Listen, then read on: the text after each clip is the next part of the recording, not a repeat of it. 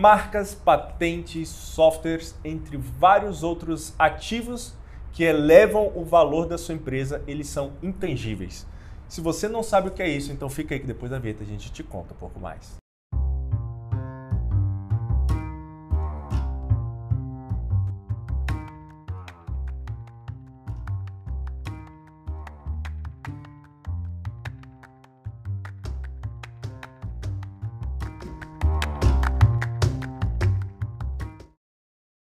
Fala galera, tudo bem? Eu sou o Gabriel. Eu sou o Bruno. Estamos aqui hoje para falar um pouquinho sobre os ativos intangíveis, né? O que, que é um ativo intangível, né? Você que provavelmente já ouviu falar ou nunca ouviu falar. Mas antes da gente falar sobre ativo intangível, já peço que você se inscreva aqui no nosso canal, já deixa o like aí, compartilha com todo mundo. Se inscreve no nosso podcast também lá no Spotify, no Deezer, no Apple Podcasts. Tá bem legal o conteúdo para vocês, tá bom? Mas vamos lá, vamos falar do ativo intangível. Antes de a gente falar um pouquinho de ativo intangível, acho importante a gente falar o que é ativo, né? O ativo nada mais é que os bens e direitos da sua empresa, né? Então, são benefícios, são direitos que a empresa tem ali, com a ideia de que eles se convertam em dinheiro para a empresa, né? Então, muitas das vezes, por exemplo, é um estoque, né? Então, tem aqui um estoque de mercadorias que não é dinheiro ainda mas assim que eu vender vai se tornar dinheiro para a empresa. Né? Então, nada mais é do que isso são os ativos. Então, são bens e direitos que têm o, o, o propósito de se tornar dinheiro para a empresa. Né?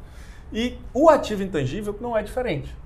Né? É um ativo, é um bem também, né? é um direito que a empresa tem que pode se tornar dinheiro para a empresa ou pode trazer dinheiro para a empresa. Né? E aí é onde a gente entra nas marcas, patentes, softwares, licenças, né? Por exemplo, hoje a Apple tem uma marca muito forte, né? É um ativo intangível muito forte. Então, muitas das vezes pode ser que o celular não seja o melhor, pode ser que o computador não seja o melhor. Mas o simples fato de estar aquela marca ali faz com que aquele produto se valorize, hum. né? Legal é que, assim, na visão né, da maioria das pessoas, é, é, do empresariado, por exemplo, a maioria dos empreendedores, eles acreditam que isso não pode ser é, contabilizado. Mensurado, né? Isso. Então, é, a, outra parada que é bem utilizada também, os ativos intangíveis, é no meio das startups também, é. né? Tanto para especulação, né? Exatamente. Mas é porque são empresas de base tecnológica e muitas vezes se utiliza ali aquele software para justificar um valuation. Exatamente. E para essas pessoas que acham que o ativo intangível não deve ser considerado, tem lá no CPC 04, que é o Comitê de Pronunciamentos Contábeis, né, o CPC 04, que ele vai falar sobre os ativos intangíveis. Então, existe uma norma né, que fala e reconhece isso dentro da contabilidade. Então, não sei por que você, empresário, aí desconsidera, né, mas deve ser considerado. É, tanto que eu vou até trazer aqui uma parte do trecho do CPC 04, né, que fala sobre o ativo intangível, onde ele diz o seguinte: Ativo intangível é um ativo não monetário, identificável, sem substância física. Ou seja, é aquilo que a gente consegue identificar, tem valor, mas não é palpável, né? Tanto que ele até no próprio CPC, ele traz um exemplo que eu achei bem didático até, né? Ele diz o seguinte: um software de uma máquina ferramenta controlada por computador que não funciona sem esse software específico é parte integrante do referido equipamento, devendo ser tratado como ativo mobilizado. Aí aqui ele traz a diferença de mobilizado para intangível, como é o caso da impressora. É uma máquina ferramenta que sem um software específico ele não vai funcionar. Ou seja, sem um computador ela não vai funcionar. Apesar dela ter um software, ela, esse software é considerado ativo intangível. Exatamente. Nesse caso é um ativo mobilizado. Né? E aí ele, ele segue. O mesmo se aplica ao sistema operacional de computador. Quando o software não é parte integrante do respectivo hardware, ele deve ser tratado como ativo intangível. Ou seja, quando aquele software ele não depende daquela máquina ali, ele pode funcionar em uma outra máquina sem nenhum problema, aí ele já é um ativo intangível. Né? Uhum. Né? Como é o caso do nosso sistema aqui, o sistema da Facilite. Uhum. É um ativo intangível, que ele vai funcionar em qualquer máquina.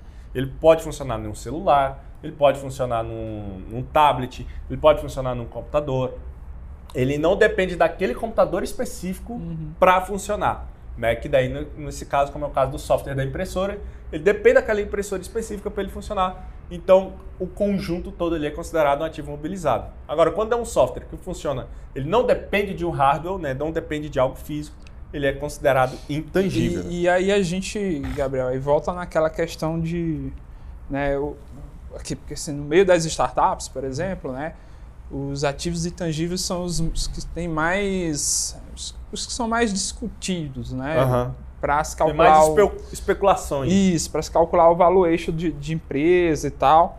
E aí a gente tomando aquela, aquela visão de que né, o, o, o, o, valor de uma empresa é a capacidade que ela tem de gerar caixa no futuro, né?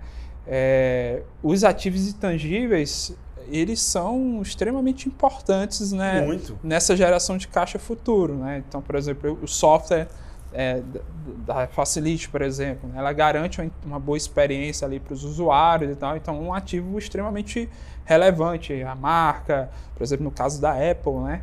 Uhum. a marca da Apple no mundo. Então, é, tudo isso né, vai garantir um certo fluxo de caixa futuro e esse fluxo de caixa, né, quanto mais previsível, é, você consegue ali calcular ali um valuation. Né? Então, um, um, software que teve uma transação bancária gigantesca foi o 99, né, da 99 Pop. Uhum. Né, tinha, acho que era 99 táxis, né?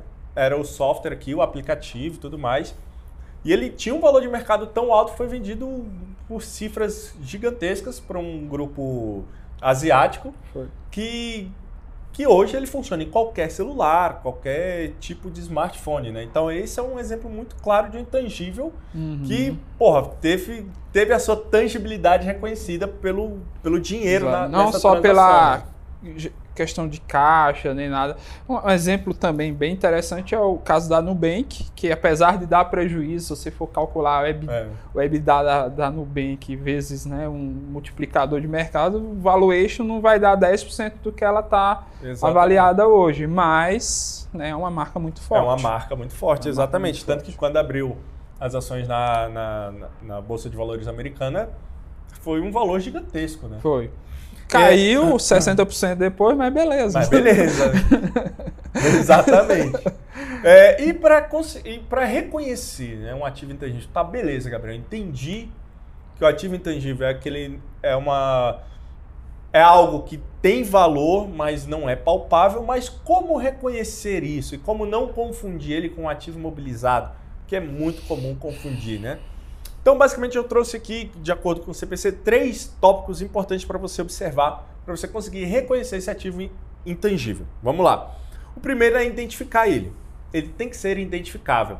Não pode ser algo apenas especulativo. Então, ele tem que ser identificável. É o quê? É a marca Nubank? É a marca Apple? É o software 99 Pop? É o software Facility? Né? Então, isso tem que ser identificável. Esse é o primeiro ponto para você entender se ele é ativo intangível mesmo ou não. Segundo ponto, ele tem que ser controlável. Ou seja, eu consigo controlar esse software Facility, eu consigo colocar implementações, eu consigo tirar, consigo gerar atualizações nele. Beleza. Então, isso aí já é um segundo ponto muito importante. E o terceiro ponto, talvez o mais importante dos ativos intangíveis, são os benefícios financeiros econômicos. Né? Então, quanto que esse software ele faz de dinheiro? Quanto que o 99 Pop é, vira ali para a empresa, né? Uhum. Para o grupo que controla eles.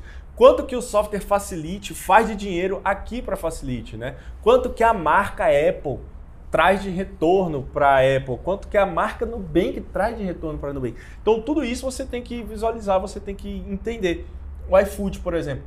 O iFood, o software iFood, quanto que ele traz de retorno para os para os entregadores, para os restaurantes, para próprio para a própria empresa, né, que uhum. controla o iFood. Cara, é um, é um, é um, acho que é uma das empresas que mais gera dinheiro hoje é. para diversos tipos de pessoas, né? O próprio 99 também. Então, esses três pontos devem ser muito observados. Ele tem que ser identificável, ele tem que ser controlável e ele tem que trazer um benefício econômico financeiro. Senão, não é considerado um ativo intangível, né?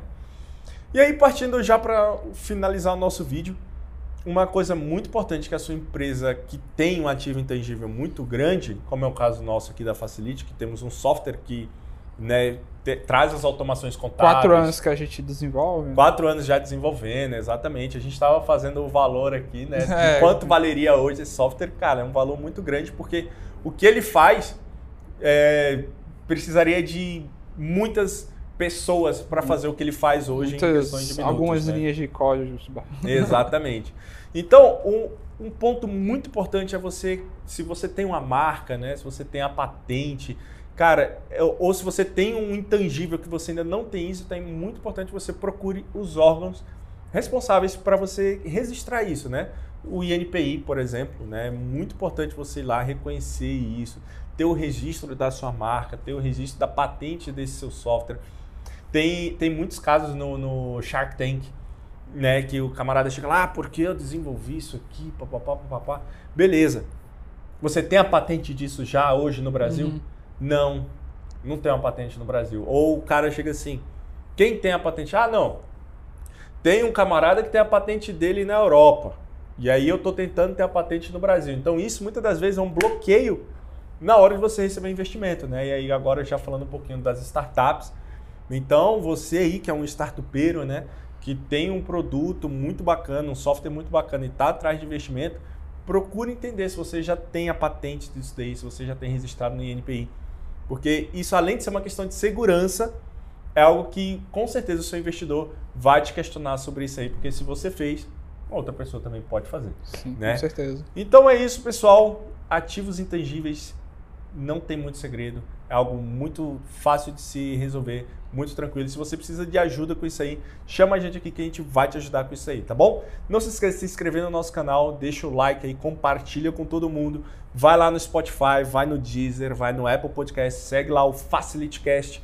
Vai ficar também na descrição do nosso vídeo aqui. Vai lá no nosso Instagram, LinkedIn, Facebook e no nosso site, vai em todas as redes sociais. É isso. Valeu, valeu, falou. Até mais.